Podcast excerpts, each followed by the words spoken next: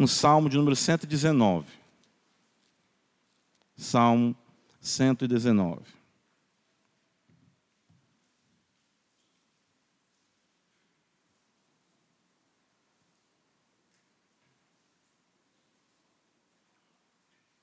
Quero ler com os irmãos apenas o versículo primeiro, que nos diz assim: Palavra do nosso Deus.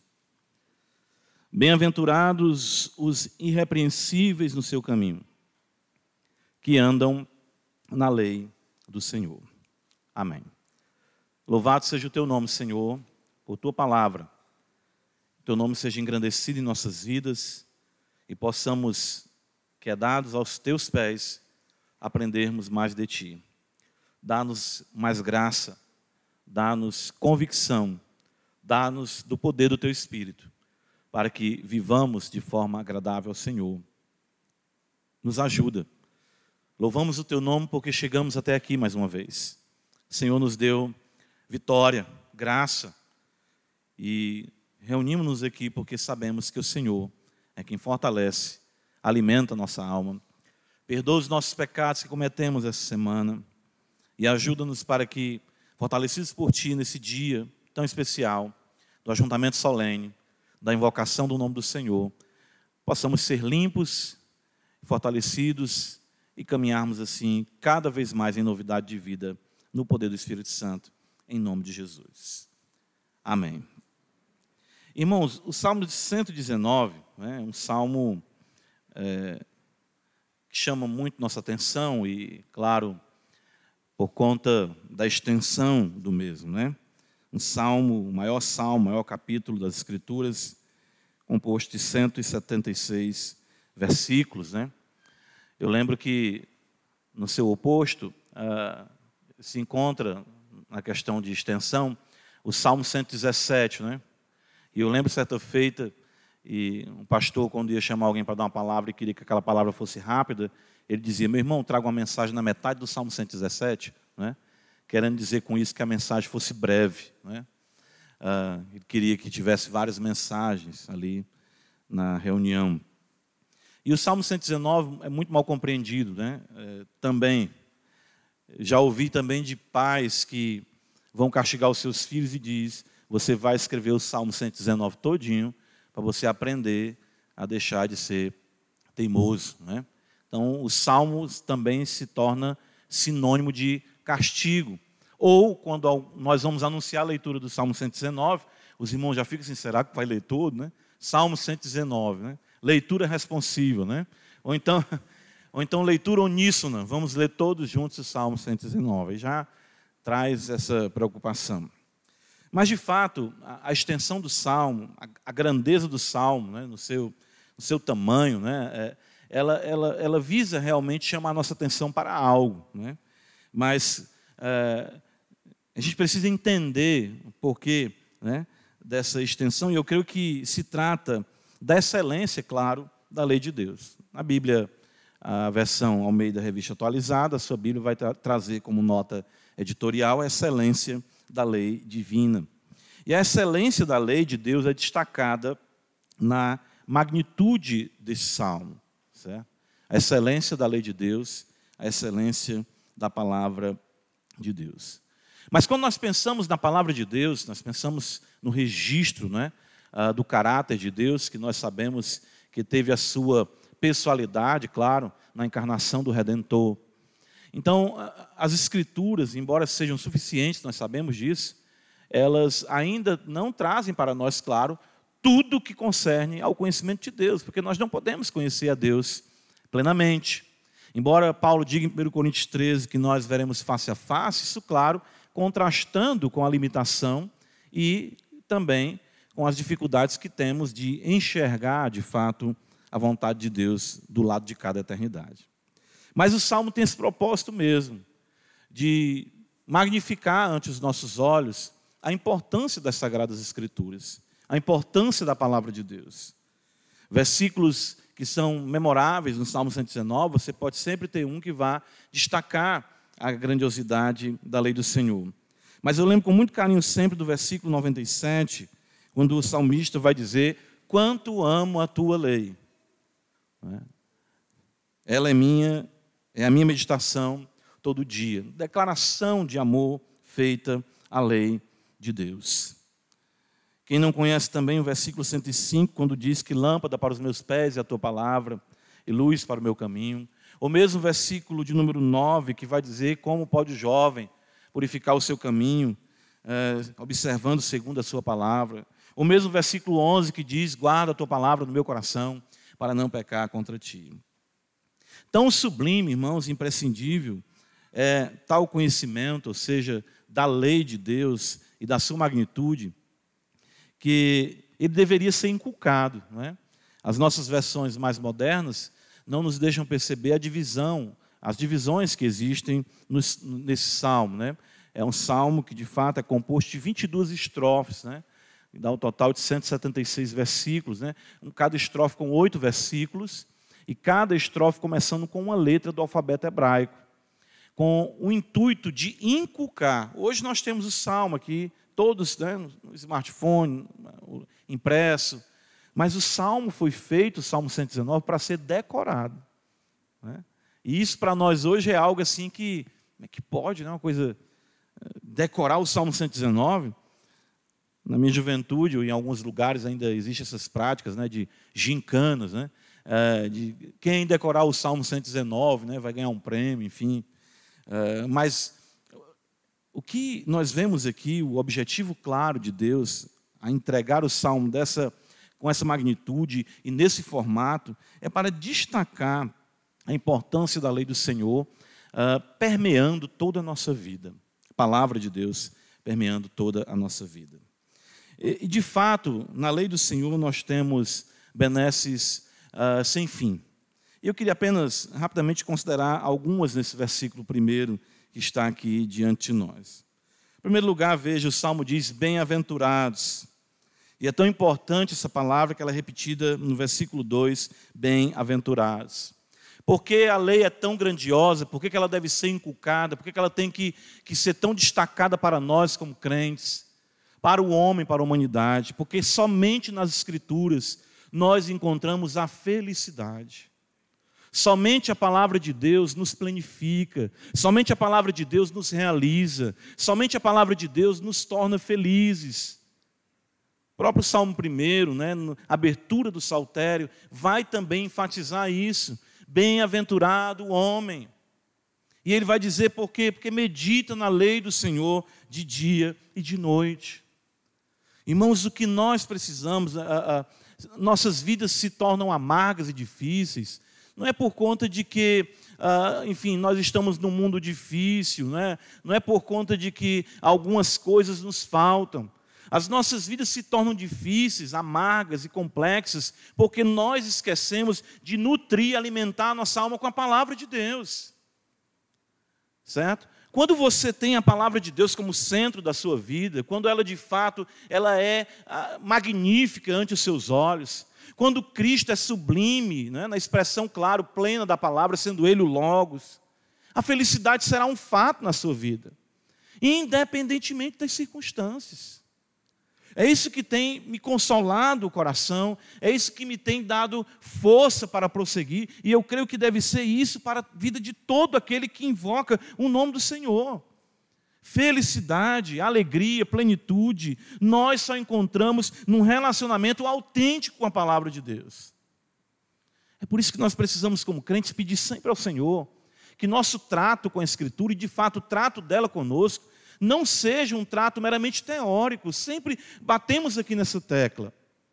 Que bom que um povo que conhece a boa teologia, que bom um povo que está num contexto de teologia reformada, maravilha, louvado seja Deus por isso. Mas que a palavra de Deus nos traga e nos coloque num contexto de bem-aventurança, de felicidade, independente das circunstâncias, independente daquilo que nos falta, ou independente mesmo daquilo que abunda em nossa vida nós vamos entender que o que nos satisfaz, nos planifica, unicamente é a lei do Senhor. É isso que nós precisamos compreender. Por isso esse salmo é tão grandioso, por isso ele foi feito para ser decorado, ah, para que nós entendamos isso. Nossa felicidade está em amarmos essa palavra, em nos prostrarmos diante da revelação do Altíssimo. Veja, o versículo primeiro fala ainda: bem-aventurados os irrepreensíveis. E aqui, claro, vem ah, o que mais nos perturba, perturba, eu creio, como crentes. Ou seja, quanto mais nós conhecemos a Deus, quanto mais nós somos colocados nesse contexto de felicidade, mais evidente se torna a nossa impureza. Mais evidente se torna a nossa necessidade de santificação. E o que é que pode purificar a nossa vida?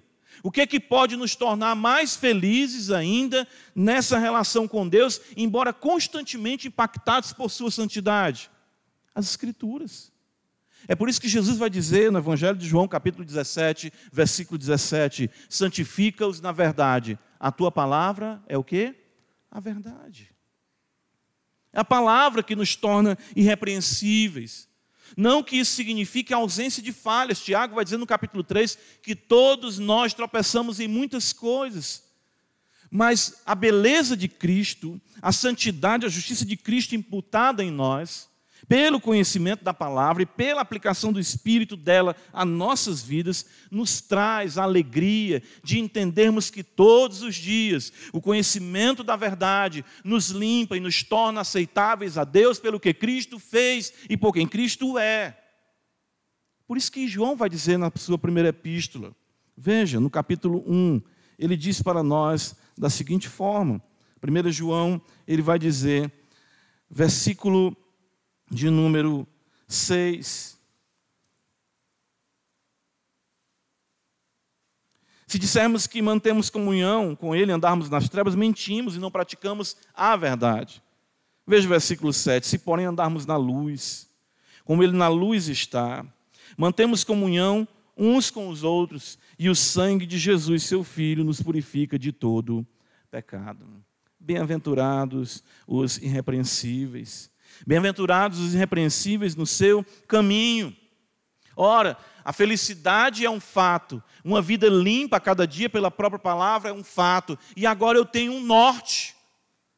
Eu não ando desorientado. Cristo se apresentou para mim como ele de fato é e afirma em João 14,6: Eu sou o que? O caminho, a verdade e a vida. Uma vez conhecendo Deus, uma vez tendo a bem-aventurança que nos santifica, nós agora estamos no rumo certo. Por isso que John Bunyan, na sua alegoria né, do peregrino, ele vai apresentar o cristão como aquele que é colocado no caminho.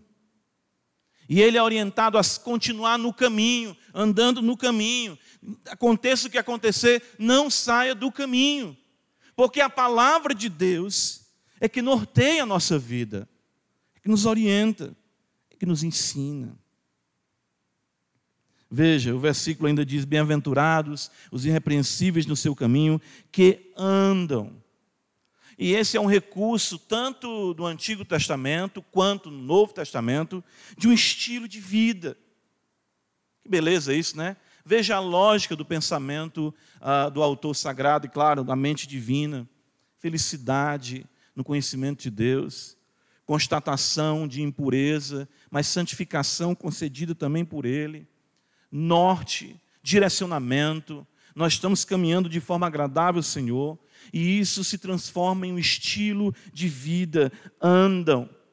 E quem não vai lembrar aqui de Enoque, quando diz a palavra do Senhor em Gênesis capítulo 5 que Enoque andou com Deus que não vai lembrar das recorrências paulinas, em que o apóstolo disse nós não devemos mais andar como andam os gentios. Mas como isso é possível? Não é apenas por um moralismo aprendido, adquirido, aceito pela comunidade a qual faço parte, mas é por conta de que eu sou pleno em Cristo, é por conta de que eu sou purificado pela palavra, é por conta de que ando nesse caminho, que o caminho em si mesmo se torna o meu estilo de vida, e um estilo de vida celestial no qual eu cada dia caminho com Ele, Ele comigo, e isso sempre me tornando mais limpo, me dando mais direcionamento e mais felicidade para a glória do Senhor.